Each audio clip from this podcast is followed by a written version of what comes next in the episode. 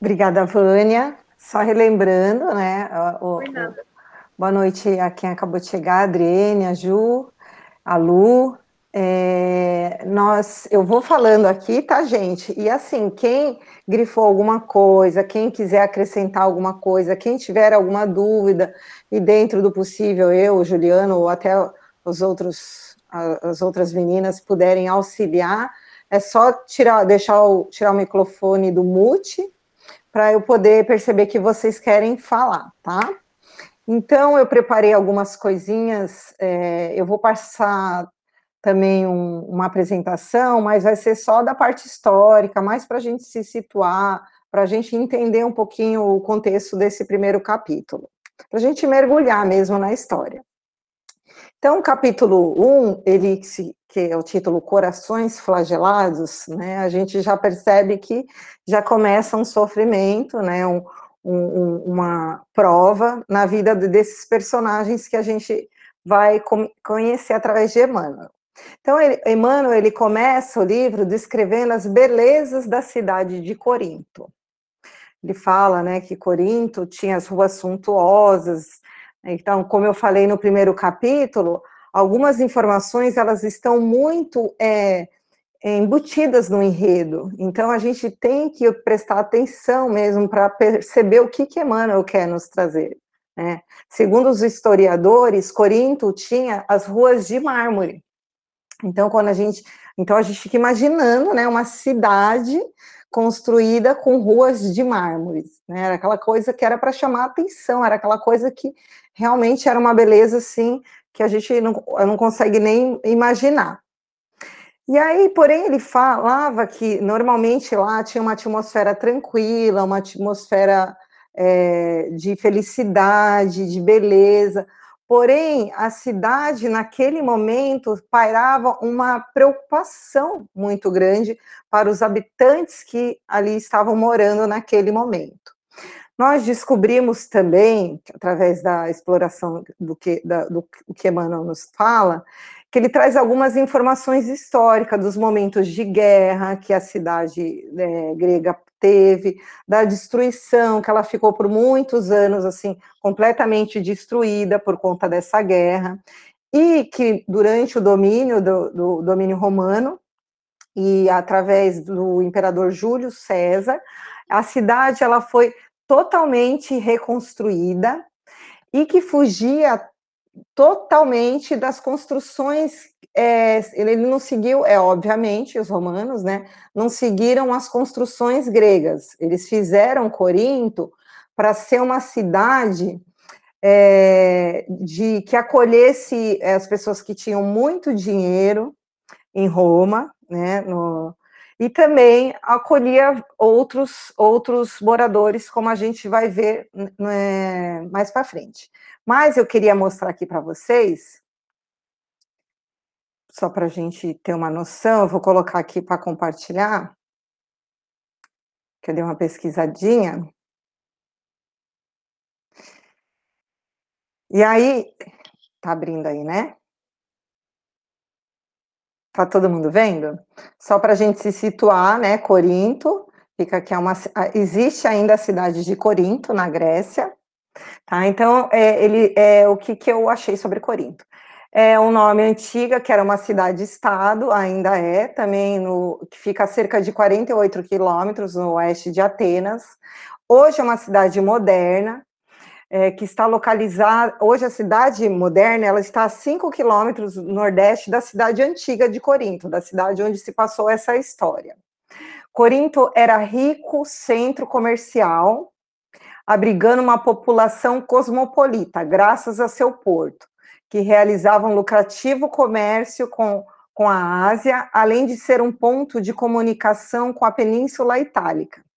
Além disso, desempenhou um papel importante no trabalho do missionário apóstolo Paulo, que lá viveu por 18 meses. Estima-se que tinha cerca de 800 mil habitantes no tempo de Paulo. É muita gente.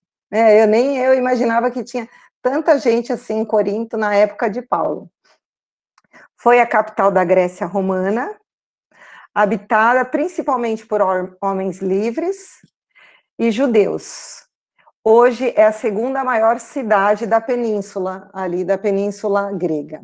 E é também, antes de encerrar, eu queria mostrar, só para a gente ter uma ideia, na época de Paulo, qual que era o tamanho do Império Romano, né? O Império, olhando aqui, nossa, Roma, Itália aqui, né? Pequenininho, essa, esse, essa bota, né? Que todo mundo aprendeu na escola, eu lembrava da bota. Então, tudo isso aqui era o, o, a extensão do Império Romano. Aqui, Jerusalém, a Judéia, aqui está Corinto, na Grécia, né? Então, Roma tinha tomado conta dessa extensão territorial toda, um pouco da África, Europa, da Ásia, tomando conta de quase todo esse território aqui. Tá? Eu vou sair aqui um pouquinho e daqui a pouco a gente volta. Para eu poder continuar aqui a falar um pouquinho do meu texto. Só um minutinho, gente. E aí, vamos continuar para o livro. O que, que Emmanuel nos traz da comunidade de Corinto? Ele fala: restaurando-a, o grande imperador transformara Corinto em colônia importante de, dos romanos, para onde ocorrera grande número de libertos ansiosos do trabalho remunerador ou proprietário de promissoras fortunas.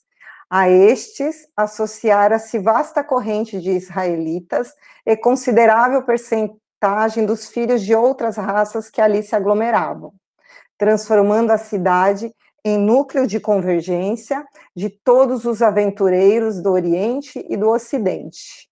Sua cultura estava muito distante das realizações intelectuais do gosto grego, mais eminente, misturando-se em suas praças os templos mais diversos, obedecendo talvez a essa heterogeneidade, eu tenho dificuldade, viu, gente? De sentimentos, Corinto tornar-se famosa pelas tradições de libertinagem da grande maioria dos seus habitantes. E não só, né, de libertinagem, nós percebemos nessa descrição de Emmanuel que essa, esse mix de cultura, né, mix de, de povo que vivia em Corinto, de diferente, diferente da maioria das regiões da época, porque na, nessa época eram muito assim tribos, né? As pessoas não se misturavam de, de forma alguma. Era muito difícil. Hoje já é, imagina naquela época, né? Então a gente começa a perceber que Corinto juntava por algum propósito um, um monte de espíritos de culturas diversas, né, com educação diversas, sentimentos e conceitos completamente diferentes um do outro. E assim, eu começo a analisar, eu falo assim, nossa, é, o início da história toda começa numa cidade onde parece que Deus juntou várias peças de tabuleiros diferentes para compor um jogo, para compor uma história e colocou num lugar só, que é Corinto. Corinto, a gente, eu posso ousar em falar que é, foi o reinício de um processo de fraternidade, que era isso que o Cristo nos pedia. O que, que é a fraternidade? É a união de várias pessoas que têm é, conceitos, culturas diferentes, até mesmo religiões diferentes, mas em busca do mesmo propósito, que é de crescer, que é de melhorar. Então, eu, eu, eu percebi nesse começo que frater, essa, essa, busca da fraternidade através do sofrimento de um, do testemunho do outro, de uma resignação e da rebeldia, né, de, de, de alguns, é que essa cidade se tornou um palco de uma grande história do cristianismo, porque se a gente for observar, a história começou em Corinto, mesmo, né, e e além de toda a missão, né, que, que a gente agora vai começar, que eu quero mostrar para vocês um pouquinho antes, Alguém quer falar alguma coisa? Pode falar, Ju, enquanto eu vou pondo aqui. É, uma coisa interessante dessa, dessa passagem aqui, né, obedecendo, obedecendo talvez esse, esse mix de sentimentos, né, era muito diverso um do outro, né, a cidade tornar-se famosa pelas tradições de libertinagem. Uma coisa muito interessante a gente observar aqui, a descrição dessa cidade, é porque, assim, é, quando a gente, quando Emmanuel faz essa ligação, a gente tem que pensar que ele está falando assim, olha, essas pessoas que ali viviam, elas buscavam o amor, o prazer, é, uhum. só que um, um, amor, um prazer material é, um, e acreditando que aquilo era o verdadeiro amor, que aquilo traria a verdadeira felicidade.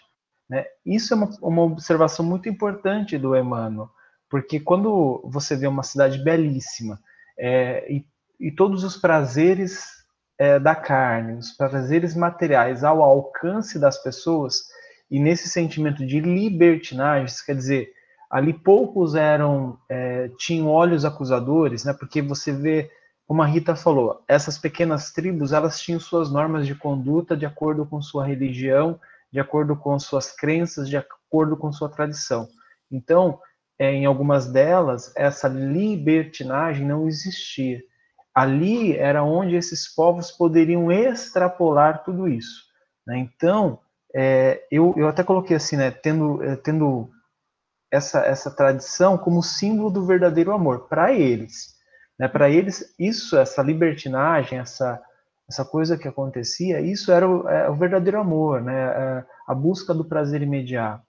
E isso vai ser muito importante lá na frente, quando a gente for falar das cartas. Né? A gente tem que, vai ter que lembrar disso de Corinto. Verdade, Ju, até porque, lembrando, com, com a exceção do povo, do povo judeu, que também era a grande maioria lá, na verdade, é, os gregos que moravam lá, os romanos, eles, os, eles tinham um, é, eles adoravam os deuses, né? Então eles tinham muita coisa linkada com esses prazeres da carne. Né? Quem, estu, quem estudou um pouquinho já sabe é, mais ou menos como é que funcionava esse tipo de adoração deles. Mas antes da gente voltar no, no livro, eu, eu, achei importante falar um pouquinho. Ué, peraí. Não apareceu aí, né? Peraí. Deu algum BO, peraí. Só uma janela. E uma coisa importante, o Emmanuel vai falar logo depois, ele fala assim: a tragédia foi sempre o preço doloroso dos prazeres fáceis. Sim. Então, é, fazendo uma referência ao que ele tinha acabado de falar sobre Corinto, Corinto, né? É, é interessante isso que ele fala, né? A tragédia foi sempre o preço doloroso. Então, é, muitos daqueles que estavam lá, né, com certeza iriam passar por esse essa tragédia que o Emmanuel fala, essa queda por causa desses prazeres fáceis, né? E a gente passa até hoje, né? As nossas quedas são justamente por essas facilidades que a gente ainda procura né, na nossa encarnação. Mas eu queria falar um pouquinho sobre a missão da Grécia, eu, é, só tá um resumo aí, porque o capítulo é maior.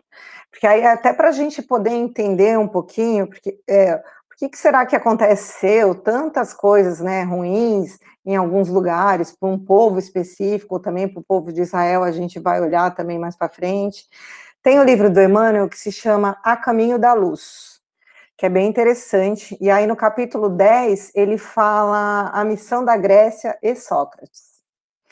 Então ele fala aqui, ele não vou falar muito de Sócrates, mas antes Sócrates foi um profeta, um dos profetas que veio muito antes do Cristo. Então a gente percebe que em várias regiões do mundo teve, né, os seus profetas que vieram para alertar o povo para a necessidade da libertação das coisas da carne, né, para se para preparar o espírito que ali habitava para a vinda do, do próprio Messias. E aí Emmanuel nos traz. Examinando a maioridade espiritual das criaturas humanas, por quê? Porque Sócrates, é, só para fazer um adendo, ele reencarnou quando a Terra passou. A Terra também foi uma criança, vamos dizer assim, né, fazer essa analogia, e aí ela atingiu a maioridade espiritual, o planeta. Então, quando a, o planeta atingiu a maioridade espiritual, envi, enviou-lhes o Cristo antes da sua vinda ao mundo, numerosa corte de espíritos sábios e benevolentes, aptos a consolidar de modo definitivo essa maturação do pensamento terrestre. Então, era para dar aquela alavancada mesmo na, na inteligência. É por essa razão que observamos nos cinco séculos anteriores à vinda do Cordeiro uma aglomeração de inúmeras escolas políticas, religiosas e filosóficas, dos mais diversos matizes em todos os ambientes do mundo. Emmanuel fala é, de todos os profetas e que vieram em missão antes e pós Sócrates. todos vieram na preparação da chegada do Cristo. E aí, no final do capítulo, ele fala, ele fala assim: aí deu, deu, deu no que deu, que a gente sabe a história da Grécia, e aí, provação coletiva da Grécia. A condenação de Sócrates foi uma dessas causas transcendentes de dolorosas e amargas provações coletivas para todos os espíritos que participaram dela, na medida justa das responsabilidades pessoais entre si. E é em razão disso que mais tarde vemos o povo nobre e culto de Atenas fornecendo escravos valorosos e sábios aos espíritos agressivos e energéticos de Roma. Eles iam nas, galer eh, nas galeras suntuosas, humilhados e oprimidos, sem embargo das suas elevadas noções de vidas, do amor, da liberdade e da justiça. É verdade que iam instaurar um novo período do progresso espiritual para, para as coletividades romanas, com seus ensinamentos é, luminosos, os seus luminosos ensinamentos. Mas o processo evolutivo poderia ladear outros caminhos, longe do morticínio e da escravidão. Todavia, sobre a fronte de muitos gregos ilustres, pairava o sanguinolento label daquela injusta condenação, label ignominioso que a Grécia deveria lavar com as lágrimas dolorosas de compulsão e do cativeiro. Então, aqui fica muito claro que a Grécia ela tinha a opção de escolher o caminho do amor, que a gente vai perceber também lá na frente, que Paulo também. Porém, a Grécia escolheu né, o caminho da dor, como a gente faz muitas vezes, né? E aí, voltando um pouquinho a falar do povo de Corinto, antes de a gente entrar na história, eu achei um artigo científico da Universidade Federal do Espírito Santo, achei até é, bacana, que é um artigo sobre Paulo, sobre a história de Paulo de Tarso. É, o, o, artigo é extenso, mas é muito rico de informações, mas eu tirei só um pedacinho que eles falam assim.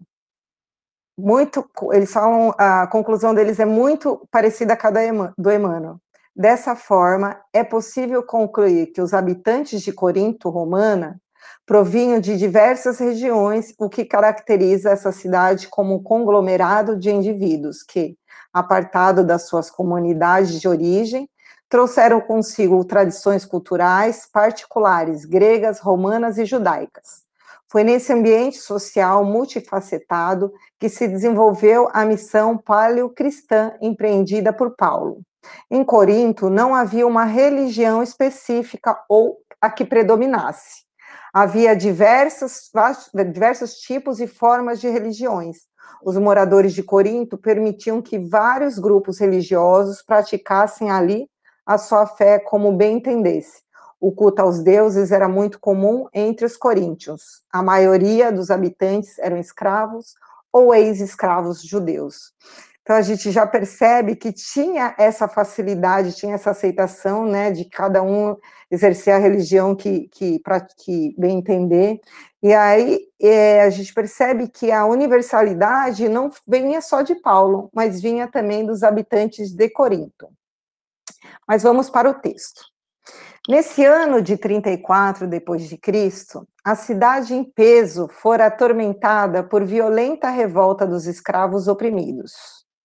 Crimes tenebrosos foram perpetrados na sombra, exigindo severas devassas. O procônsul não hesitara ante a gravidade da situação, expedindo mensageiros oficiais.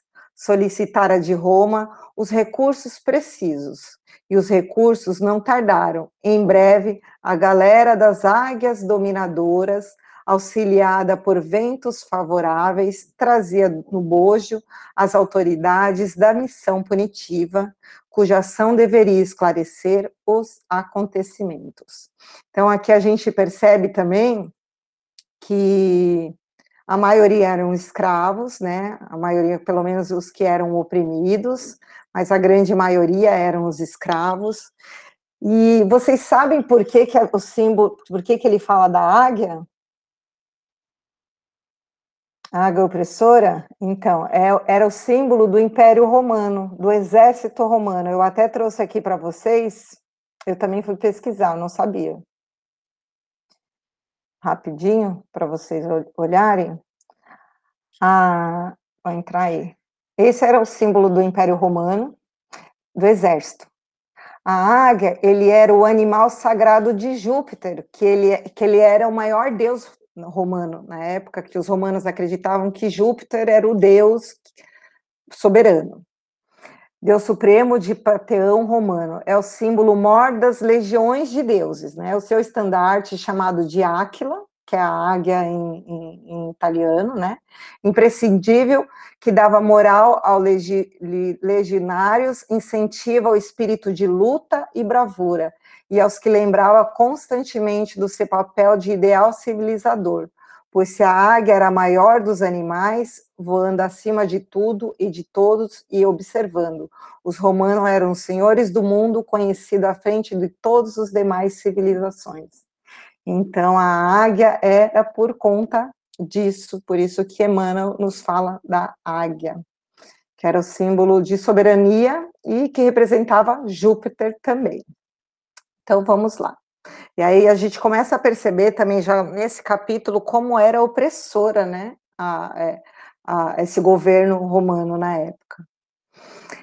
E aí Licínio Minúcio, que era figura de grande poder né, romana na época que estava em Corinto, que representava Júlio César, Emmanuel ele nos fala assim: assim de maneira a consumar seus criminosos desígnios, iniciou largo movimento de arbitrárias expropriações. Então ele começou a desapropriar o pessoal que morava lá, a pretexto de garantir a ordem pública em benefício do poderoso império que a sua autoridade representava.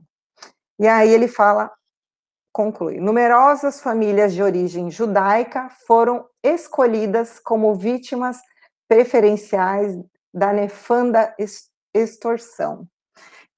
E aí, assim, a gente fica pensando, nossa, os judeus novamente, né, gente? E o povo que sofre, né? Porque por que será que eles sofrem tanto, né? Não sei se vocês já se perguntaram sobre isso, mas eu, eu sempre me question, questionei muito isso, né? Eu sou muito questionadora. Então, nós vamos lá novamente no livro do Emmanuel, que se chama Caminho da Luz. Vou colocar aqui para vocês. Tá aí na página certinha, no capítulo 7, tá, né? Tá. No capítulo 7, também não tá todo, só tirei uma parte que eu achei mais importante, depois eu recomendo todo mundo a ler que ele fala sobre o povo de Israel. Dos espíritos degradados da, na terra, ou seja, os espíritos que foram é, que, expulsos né, do, do planeta mais avançado, um planeta que já estava regenerado, e só que eles estavam muito cristalizados no mal, então eles vieram para um planeta de expiações e prova. Então, Emmanuel, esses são os espíritos.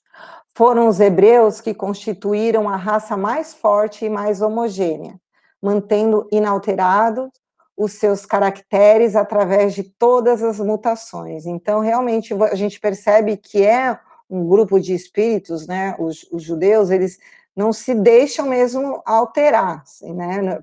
Passa ano, entra ano, eles são imutáveis.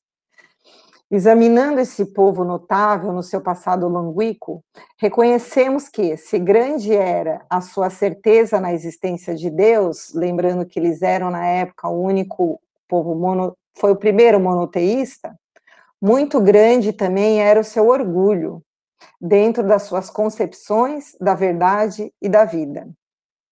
Consciente da superioridade de seus valores, nunca perdeu a oportunidade de demonstrar a sua vaidosa aristocracia espiritual, mantendo-se pouco acessível à comunhão perfeita, ou seja, a fraternidade, com os demais raças do, com as demais das raças da orbe.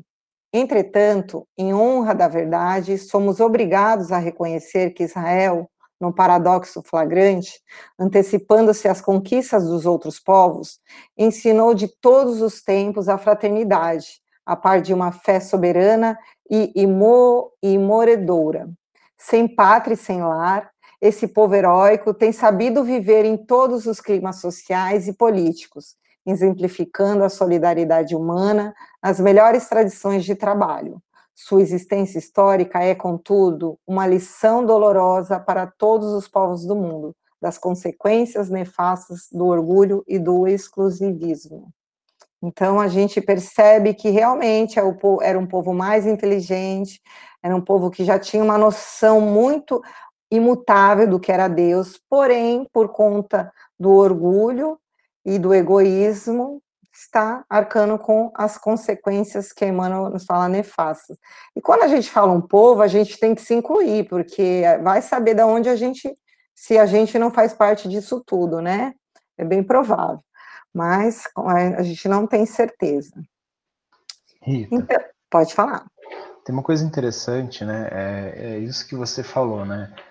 É, mas no caminho da luz, é importante a gente frisar que, assim, Emmanuel fala que é, os hebreus formam uma, uma dessas raças. Existem algumas raças chamadas raças adâmicas, que são aquelas raças que foram trazidas de um outro planeta, né, um outro orbe, para a Terra. É, existe muita discussão no, no, meio espírita, falando, não, é, eles vieram todos juntos, veio um a cada tempo, mas isso não tem muita importância para a gente. Só o, o, o Emmanuel traz no Caminho da Luz o porquê deles terem aparecido, como eram suas características, né? Por que eles terem sido trazidos em grupo. Você lembra, o pessoal que estudou conosco o nosso lar, lembra que a gente falou muito sobre afinidade, sobre sintonia, né? Sobre vibração muito parecida. Então eles foram trazidos por causa disso. Né? E se a gente for olhar para os judeus, né? Para os hebreus, de fora, sem é, clichêzinhos, a gente vai ver que eles realmente são um povo é, com maior ligação a Deus. Né? Assim, a fé deles é, é incrível. Né? É, existe aqueles jargões né, de ser o povo escolhido de Deus, coisas desse tipo, mas é, indubitável a, a, a, marca que eles tinham da, dessa é, confiança, dessa é, fé em um Deus único, no, em Deus, né? Então, é por isso que Emmanuel está falando aqui, né, de todo, todos esses povos que vieram, dessas raças que vieram, eles são esses, esses mais fortes, mais homogêneos, né? Mantendo essa que ele até fala aqui que não alterou, né? Não te, teve mutações em todas as outras, mas eles não. E eu acredito aqui, essa é uma visão minha, que Emmanuel não estava se referindo à mutação orgânica é, do corpo físico, mas sim a sua mutação de é, é, vamos dizer assim, do pensamento é, referente a Deus, né? a, sua, a sua ligação com Deus. É, todos os outros povos tiveram, é, foram agregando culturas, né? uma misturando a, a, a crença de um misturado com a crença de outro. O próprio Império Romano fazia muito isso. Então, eles misturavam, pegavam um pouco de cada um que eles achavam bacana e misturavam. A parte dos hebreus, não. Ela veio vamos dizer assim, pura e se manteve inalterada. Né? Não teve alterações, a não ser aquilo que eles receberam. É claro que as interpretações mudam, mas ela não sofre alteração. Isso é bem, é bem importante a gente destacar também, que a gente também vai precisar para falar é, sobre, sobre as viagens e os encontros do Paulo.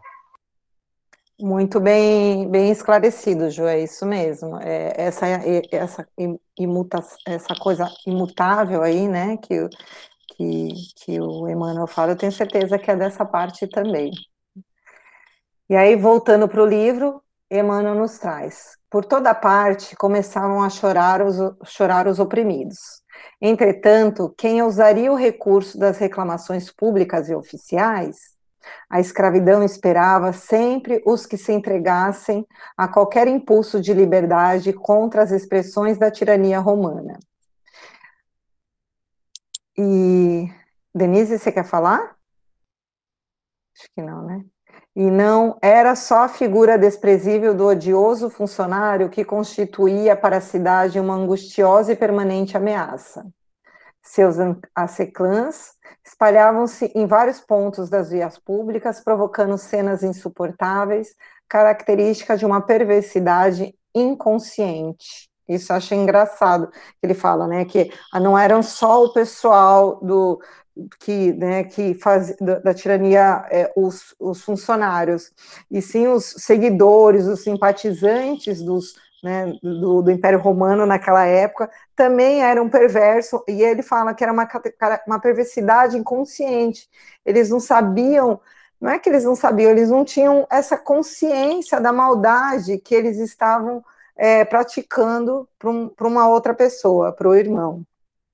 E aí Emmanuel nos relata né, o medo que trazia a expressão de, eu vou falar aqui a pronúncia em hebraico do pai do Estevam, mas aí se vocês se sentirem à vontade em falar do jeito que lê, tá? É Yocheved, a pronúncia, tá? Yocheved, do e aí ele fala que é o filho de Yahed. Por quê? Os judeus naquela época é, eram igual os caiçaras há uns 100 anos, uns 50 anos atrás. Ninguém se apresentava com sobrenome. Era assim, eles não tinham sobrenome. Era, por exemplo, igual eu, Rita, filha de fulano e de ciclano. Era assim que eles se apresentavam. Então, ele fala que, que, porque também tinha toda a importância da linhagem, qual tribo que você vinha e tal. E aí nós lemos, né, a seguir aí toda a agressão gratuita que o velhinho passou, né? E o interessante é que Emmanuel deixa claro que apesar dele transparecer uma tranquilidade, na, interiormente ele estava com uma revolta íntima pela, pela agressão que ele sofria dos guardas romanos muito grande, né? Ele e aí Emmanuel fala assim: percebia-lhe a surda revolta íntima, a traduzir-se no olhar chamejante indignado que lançou ao agressor com uma serenidade terrível. Então, aqui eu achei engraçado, porque além dele falar do olhar é, chamegante, ou seja, pegando fogo, né, e indignado, mas com uma serenidade, assim, terrível. Então, é, essa revolta íntima que o pai do Yesiel estava passando, a gente percebe que o quanto ele ainda estava né, nesse processo de se conhecer. E aí o Emmanuel relata toda a reflexão né, que o velho Yocheved sobre o ocorrido e a sua indignação por não se achar merecedor daquela situação que ele estava vivendo, porque ele, segundo aos seus olhos, ao seu, ao seu conceito, ele era obediente às leis de Deus, ele seguia todas as leis lá da Torá. E, e, e, aí ele começou a fazer aquela reflexão sobre toda a perseguição do que o povo judeu tava, já tinha vivido, que continuava a viver. Tudo isso veio à tona em sentimentos, né, em reflexão. Alguém quer falar alguma coisa sobre essa parte da agressão? Pode falar, Ju. É, eu, não da parte da agressão, mas da, dessa parte de, dele estar tá refletindo sobre isso tudo que estava acontecendo. No livro ele fala assim, ó, enquanto, né, isso na mente do, do eu chamo de Josebé, eu vi, assim que eu leio. Pode, cada um é, falar do jeito que quiser. É, quando eu vi um, eu, quando eu vi o Paulo Estevam em e-book, também falava em Josebeb, então deixa eu, eu, minha mente é, é esse aí. É, eu já tenho até a imagem do velhinho na minha cabeça. Enquanto os outros povos se entregavam ao relaxamento das forças espirituais, transformando esperanças sagradas em expressões de egoísmo e idolatria. Isso eu achei bem interessante. Ele, né, o, o, o velhinho, ele estava assim, ele estava ciente de que o povo judeu seguia as leis do, do pai, né, seguia os mandamentos, tinha convicção, né, a gente tem que ter essa noção, eles têm convicção de que tudo aquilo que foi recebido pelos profetas foi algo enviado diretamente de Deus. Então eles seguiam tudo aquilo não, não, não pisavam fora da linha, né? principalmente um, alguém, uma família dedicada como eles. Né? Atualmente, se a gente for ver é, historicamente, né, é, em, em, Israel existem ainda essas famílias. Elas não pisam uma, uma um, um, passo fora da linha daquilo que está estabelecido na Torá. Isso é incrível. Essa capacidade dele de, deles de resignação né, e aqui ele fica, ficava pensando nisso. Mas por quê? Porque ele estava com um sentimento de muita revolta. Muita, o que estava acontecendo com ele era realmente algo que né, ele não estava conseguindo suportar dentro dele. E aí, enquanto as outras raças, enquanto os outros povos, isso eu achei interessante dele ter falado, porque lembra que eu falei das raças, né, que são cinco raças adâmicas que vieram de outros orbes? Essas raças, cada uma delas constituiu sua característica no mundo e meio que adaptou o mundo à sua, ao seu bel prazer, vamos dizer assim, né? Porque vocês imaginam, eu estava até comentando, nossa, foi eu não sei com quem que eu estava comentando, nossa, como deve ter sido difícil para aqueles que saíram é, de um planeta como Capela, da, do orbe da Capela, né, do, do, do, sistema de Capela, e vêm para um mundo é, é, primitivo ainda. É a mesma coisa nós agora, com essa facilidade toda, voltarmos lá para a selva e termos que, sei lá, fazer nossa própria roupa, caçar nossa própria comida. A gente imagina essa dificuldade. Provavelmente a dificuldade deles ainda era maior. Então, é, muitos, uma dessas raças em especial, ela desenvolveu, falou assim, olha, já que eu perdi meu paraíso, que era aquele mundo lá em Capela, eu vou construir o meu paraíso aqui, na matéria. Né? Então, esses, esses pós, vamos dizer assim, que meio que aproveitaram a situação e fizeram isso, só que se entregando aos prazeres da carne eles, né, o povo judeu, né, o povo hebreu, eles não fizeram isso. Eles se resignaram a Deus e seguiram os seus preceitos para realmente é, tentar se melhorar, realmente, né? Então, eu, isso eu achei muito interessante, que é transformando esperanças sagradas em expressões do egoísmo e da idolatria. Enquanto esses outros povos fizeram isso, os judeus não. Mas o que seriam essas esperanças sagradas? A gente não pode achar que isso tudo está meio a bel prazer. Existiam co-criadores, espíritos de mais alta esfera, mais alta envergadura, que estavam coordenando isso. Um deles a gente conhece, que é Jesus, mas outros anônimos também participaram disso. E é por isso que eu acho que Emmanuel trouxe que estes povos que estavam pisando fora da linha, né, é, errando o alvo, estavam, é, estavam transformando essas, essas esperanças sagradas, porque esses povos eles não vieram simplesmente foram tirados de lá e jogados aqui na Terra. Não, não eles receberam instrução, eles receberam é, acompanhamento, né? É, como a Rita falou, Cristo, aqui o, o Emmanuel trouxe no A Caminho da Luz, Cristo começou a enviar seus prepostos para preparar a vinda dele. Por quê? Porque precisava o povo precisava ter uma certa compreensão, precisava ter um pouco de entendimento para aquilo que ele ia trazer. E olha que ele trouxe algo muito simples, falando na linguagem simples da época. Né? Então eu acho que isso é bem interessante, essa ponderação do Josebet, né? É, e fazendo já uma propagandinha, quem quiser saber um pouquinho mais sobre Há Muitas Moradas na Casa do Meu Pai, amanhã é o tema da minha palestra. Então, é só, é só assistir no nosso Facebook a partir das 10 para as 8 da noite, tá? E aí, fora eu e o Ju, alguém quer falar, por favor, pessoal? Olha, vocês estão muito quietas. Vamos lá. E aí o Emmanuel, ele começa a explicar um pouquinho a história que aconteceu com né, Yochebed. Ele fala, esposo dedicado, enviuvara quando aquele mesmo Licínio Munício, questor do império, anos antes, instaurara nefandos processos de é, em Corinto, a fim de punir alguns elementos de sua população descontente e rebelada. Sua grande fortuna pessoal fora extremamente reduzida e houve de amargar uma prisão injusta, resultante de falsas acusações que valeram pesados dissabores e terríveis confiscos. É, sua mulher não havia resistido aos, aos sucessivos golpes que lhe feriram fatalmente eu até. Eu, ah, vocês não estão vendo, eu estou louca, eu estou lendo aqui no meu computador, estou achando que vocês estão vendo. Que eu grifei aqui, porque eu queria que a gente prestasse um pouquinho atenção que, é, sobre o que Emmanuel vai falar da mãe, né, dos pais do, dessas, desses dois espíritos, porque ela teve um papel muito importante. O coração sensível mergulhando-se na morte ralada de acerbos desgostos e deixando-lhe os dois filhinhos que constituíam uma coroa de esperança da sua laboriosa existência.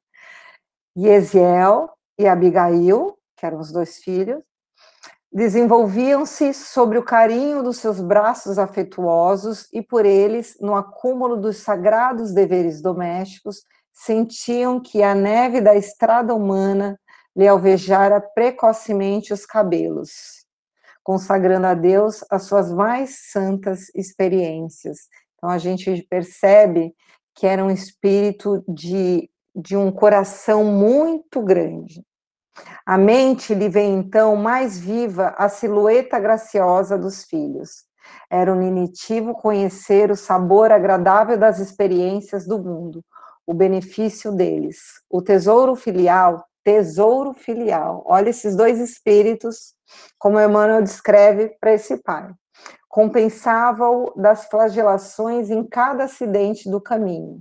A evocação do lar, onde o amor carinhoso dos filhos alimentava as esperanças paternas, suavizou-lhes as amarguras.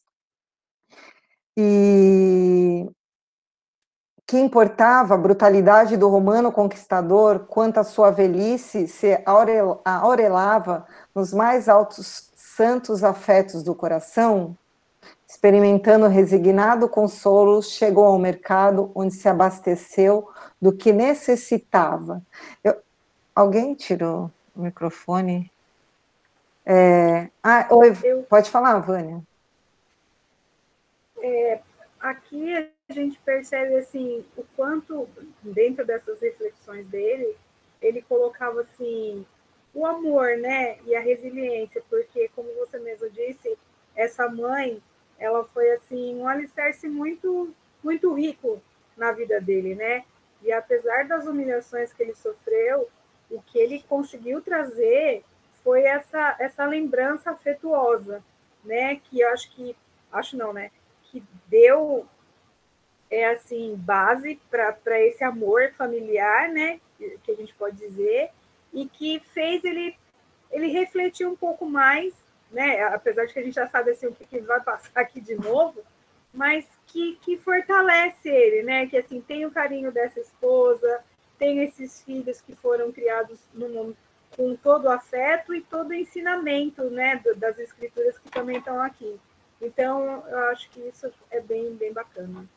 É, isso é muito importante, Vânia, foi importante o seu comentário, porque eu acho que a gente precisa mesmo prestar essa atenção, porque lá na frente a gente vai perceber a importância desses três espíritos. Né? Emmanuel sutilmente aqui já mostra a importância principalmente dos dois filhos para essa caminhada né, de, desse, desse espírito que era o pai, o quanto a, a, o amor, né, e esse tesouro filial, como o Emmanuel traz, é, o quanto a primeira escola, pelo menos do Yocheved e, e, e da própria Abigail e do, do Eziel na, na Terra, a primeira escola de amor foi o lar, né, e todo exemplo de amor que eles, né, que eles é, aprenderam foi principalmente com a mãe.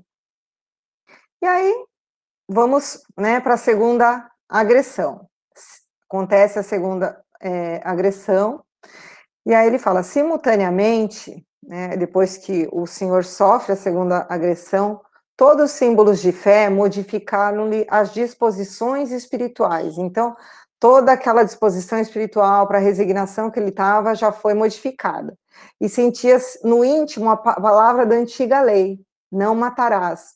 No entanto, os ensinamentos divinos, ao seu ver, isso é muito importante, ao seu ver, na voz dos profetas, aconselhavam-lhe o revide, olho por olho e dente por dente. Seu espírito guardava a intenção da represália como remédio às reparações que se julgava como direito, com direito, mas as forças físicas já não eram compatíveis com os requisitos da reação. Profundamente humilhado e presa de angustiosos pensamentos, buscou recolher-se ao lar. Novamente, ele buscou, né, onde se aconselharia com os filhos muito amados, em cujo afeto encontraria de certo a necessária inspiração.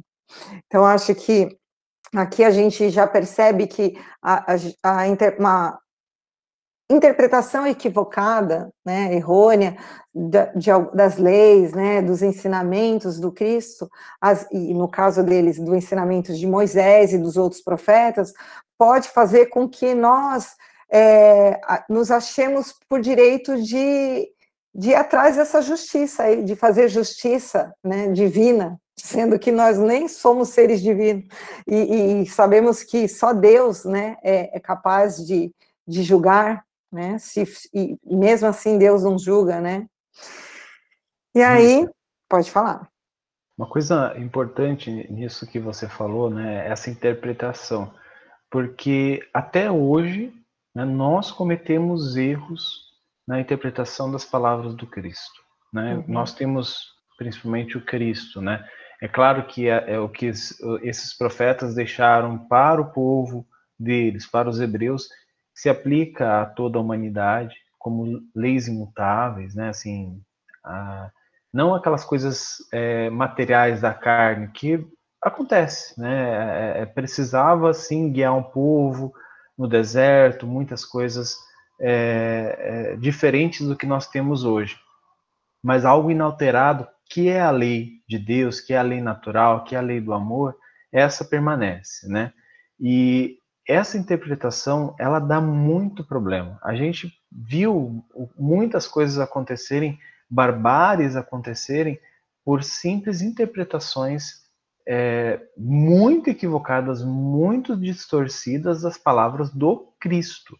Né? No, no, caso, não que ele escreveu, mas que os profetas relataram depois. Né? A Idade Média está aí para exemplificar isso que a gente está falando. Né? Então, é esse tipo de sentimento, esse tipo de, de, de é, atitude que pode levar a essa má interpretação dos textos sagrados. A gente vai ver mais para frente e vai ter mais coisa falando sobre isso, né? É, é, complicado mesmo, Ju, porque eu até vou falar amanhã sobre isso, né? Que tem a parábola que eu vou falar é justamente o Cristo fala que vai retornar, né? E aí a gente já sabe que ele retornou, né? Tal. Mas tem gente até hoje esperando ele retornar em corpo de carne, né? Algumas doutrinas, algumas religiões, né, algumas pessoas acreditam que ele vai retornar para a Terra em corpo de carne. Então, é, a necessidade de estudar, né, de saber o que você está lendo, é, o Evangelho, o, o Novo Testamento, para a gente é, começar a tentar assim explorar, a gente precisa estudar o Velho, porque o Jesus era judeu, né, o Cristo nasceu na religião judaica, então ele usava alegorias, parábolas, tudo ele é, a, a, grande coisa ele retirou dos textos dos profetas. Então, para a gente tentar começar a estudar, né, ter uma noçãozinha do que o Cristo queria mais ou menos falar, a gente tem que conhecer um pouquinho do Velho Testamento. Mas, voltando ao texto, vamos lá. Uma voz clara e amiga chegava de longe aos seus ouvidos. O coração paternal adivinha, adivinhava aquela hora Eziel conforme o programa por ele mesmo traçado, arava a terra, preparando-a das primeiras semeaduras. A voz do filho, achei tão bonito isso que Emmanuel fala, parecia casar-se à alegria do sol. A velha canção hebraica que lhe saía dos lábios quentes da mocidade era um hino de exaltação ao trabalho e à natureza. Os versos harmoniosos falavam do amor da terra e da proteção constante do Deus. Então a gente imagina que espírito, né? Que trabalha arando a terra, cantando o amor à terra e da proteção de Deus. A gente começa a imaginar, né, a grandeza desse espírito. O generoso pai afogava a custo as lágrimas do coração. A melodia popular sugeria-lhe um mundo de reflexões. Então ele já sentiu aquele a, a, é, aquele impacto magnético de amor que vinha de Eziel através dessa melodia. Uma jovem de not... aí ele começa a descrever Abigail. Uma jovem de notável formosura corria a abraçá-lo com imensa ternura, ao mesmo tempo que lhe arrancava o cesto das mãos trêmulas e doloridas, Abigail, na candidez dos seus 18 anos, era graci um, um gracioso resumo de todos os encantos das mulheres da sua raça. Os cabelos sedosos caíam em anéis caprichosos sobre ombros, emoldurando-lhe o rosto atraente num conjunto harmonioso de simpatia e beleza. Acho que essa parte é a mais legal. No entanto, o que mais impressionava no seu talhe esbelte de menina e moça eram os olhos profundamente negros, nos quais intensa vibração interior parecia falar dos mais elevados mistérios do amor da vida. Eu achei isso muito interessante, porque aqui Emmanuel já nos mostra que Abigail conhecia o amor que ainda nós não conhecemos. Por isso que ele fala do mistério do amor e da vida. Então, esse espírito que estava na terra como Abigail, ele já, ela já, já tinha uma percepção, uma noção de amor que era uma coisa que ainda nós não conhecíamos, nós não conhecemos, mas conheceremos um dia. E aí, continuando no texto, o jovem ocorreu solícito e presuroso, abraçado ao pai, ouviu-lhe o desabafo amargo, palavra por palavra. No vigor da juventude, não lhe poderia dar mais de 25 anos, mas esse é importante também, o comedimento dos gestos e a gravidade com que se exprimia deixavam entrever um espírito nobre, ponderado e servido por uma consciência, consciência espiritual cristalina. E o ponderado, me lembrei também do nosso lar, né? Que toda exortação do benfeitor era ponderou, né? Então, quando a pessoa já atinge um grau né, de evolução espiritual, ela pondera antes de falar, né? A gente não, a gente já fala e depois que a gente fica, meu Deus, né? O que, que eu falei? E esses espíritos mais avançados, não. E ele tinha uma consciência cristalina, ou seja, sem intervenção de nada, uma consciência cósmica, uma consciência espiritual muito grande. E aí ele falou: coragem, pai exclamou depois de ouvir a dolorosa exposição, pondo nas expressões de firmeza um acentuado cunho de ternura. Eu não consigo nem, eu fiquei tentando imaginar firmeza e ternura junto. firmeza e ternura, assim, para mim é meio difícil. Nosso Deus é da justiça e sabedoria. Confiemos na sua proteção. Quem que abriu o microfone aí? Oi, Vânia.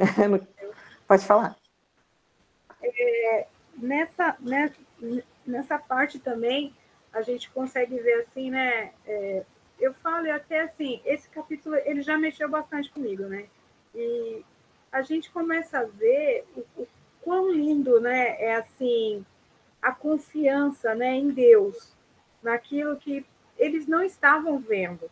Mas assim, um pouquinho mais para frente a gente vai ver que tem as escrituras, tinha a leitura.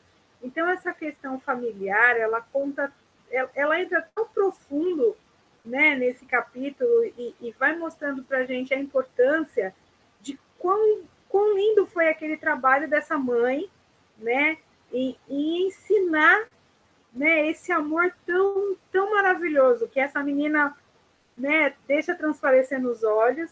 Esse filho vem com, com essas palavras, né, praticamente tentando ensinar esse pai, né, acalentar esse pai, mas falando de um Deus, de uma bondade infinita, que assim, de fato, né, é, é, deixa a gente assim é, feliz e assim falando caramba, né, deixa eu aprender pelo menos do tamanho de uma grãozinho mesmo de mostarda, né? Ter essa confiança, acreditar nesse Deus tão lindo, porque é isso que eles falam a todo tempo, né? É, foi isso. Eu, ah. eu peguei aqui. É isso mesmo, Vânia. Ele tinha mesmo essa. É isso que o Ju falou, né? E ele tinha dentro dele essa confiança abs, absoluta né, nos propósitos de Deus. E é isso que a gente precisa exercitar, porque é difícil mesmo. A nossa fé ainda é muito. É, a gente muito, a gente fica muito indeciso, né? A gente não uma, tem essa fé uma fé vacilante, né? Vacilante, é, essa é a palavra, exatamente.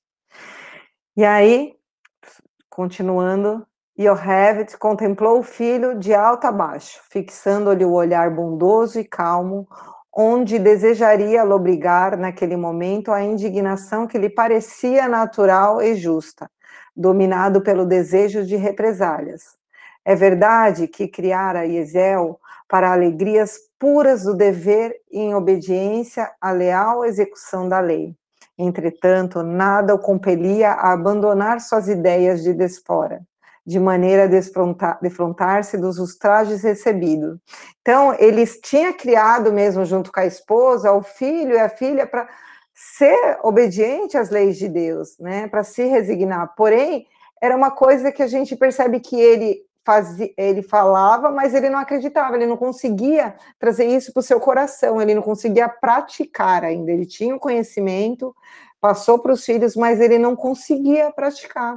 E a gente é assim, né? A gente tem muita dificuldade de praticar o evangelho. A gente é tem. Uma... Pode falar. Pode falar. Não, Ju, pode falar. É uma coisa que nós espíritas falamos muito, né? A gente lê muito, a gente recebe muita mensagem, a gente intelectualiza. E aí, para a gente colocar aquilo em prática, a gente tem que estar tá bem, não pode estar tá alterado, o nosso, nossa pressão tem que estar estável, as condições de temperatura, pressão atmosférica, clima tem que estar ok para a gente praticar. Né? É, o Gesiel não. O Gesiel já tinha aquilo no coração. Então eu me vi muito no, no Josebed, assim, é, confiante nas leis de Deus, sabe é, tudo, né, muita coisa do Evangelho, né, no caso deles lá, das escrituras dos profetas, mas aquilo não estava no coração, aquilo estava intelectual. No, no, a, a, temperatura subiu dois graus ao meu redor, já esquece o evangelho, esquece os ensinamentos do Cristo, esquece a palavra do profeta. Por quê? Porque aquilo está racional e não se tornou algo no sentimento, né? ainda não transformou a emoção no sentimento. Né? É, a gente percebe aqui a diferença bem gritante de quem prega e de quem pratica, né? ficou bem claro para a gente que a quem prega, né, não é que ele não queira praticar, ele quer, mas ele não consegue ainda, né? Ele a, a maturidade, não tem maturidade espiritual para não conquistou essas virtudes, né? E, e, o filho não, o filho já tinha essas virtudes interiorizadas. Então o pai perdido na cegueira né, da arrogância, Emmanuel fala para gente, acha que ele tem o direito de executar a justiça divina. E aí tem todo o diálogo com, né, onde o filho tenta convencer o pai a desistir de falar com os representantes romanos. Né, ele lembra do pai de toda a perseguição, já que o povo judeu já havia sofrido, mas com uma percepção, não sei se vocês notaram isso, com uma percepção espiritual muito, muito particular, até para os tempos de hoje, assim, com uma clareza, uma consciência cristalina, quando Emmanuel nos fala, quando ele fala assim para o pai, sobre a perseguição que o povo judeu sofreu e ainda estava sofrendo. Mas certamente, meu pai, Deus permite que assim aconteça para que Israel reconheça no sofrimento mais atrozes a sua missão divina. Gente, isso é uma consciência cósmica e uma consciência do, do dever e, e, das lições que você, que a gente precisa passar muito grande. É, é, é, eu sei que a gente já encerrou, né? Já está no horário, mas ainda tem mais coisas, tá? Mas é, Yesiel, ele tinha essa e que eu quero vou falar amanhã. Ele sabia o porquê ele estava encarnado na Terra Lógico que ele não sabia, assim, não, igual Cristo, né? Mas ele tinha no seu íntimo uma certeza dos propósitos dele aqui. E ele aceitava todas as lutas, todas as batalhas que vinham como lições para o seu crescimento.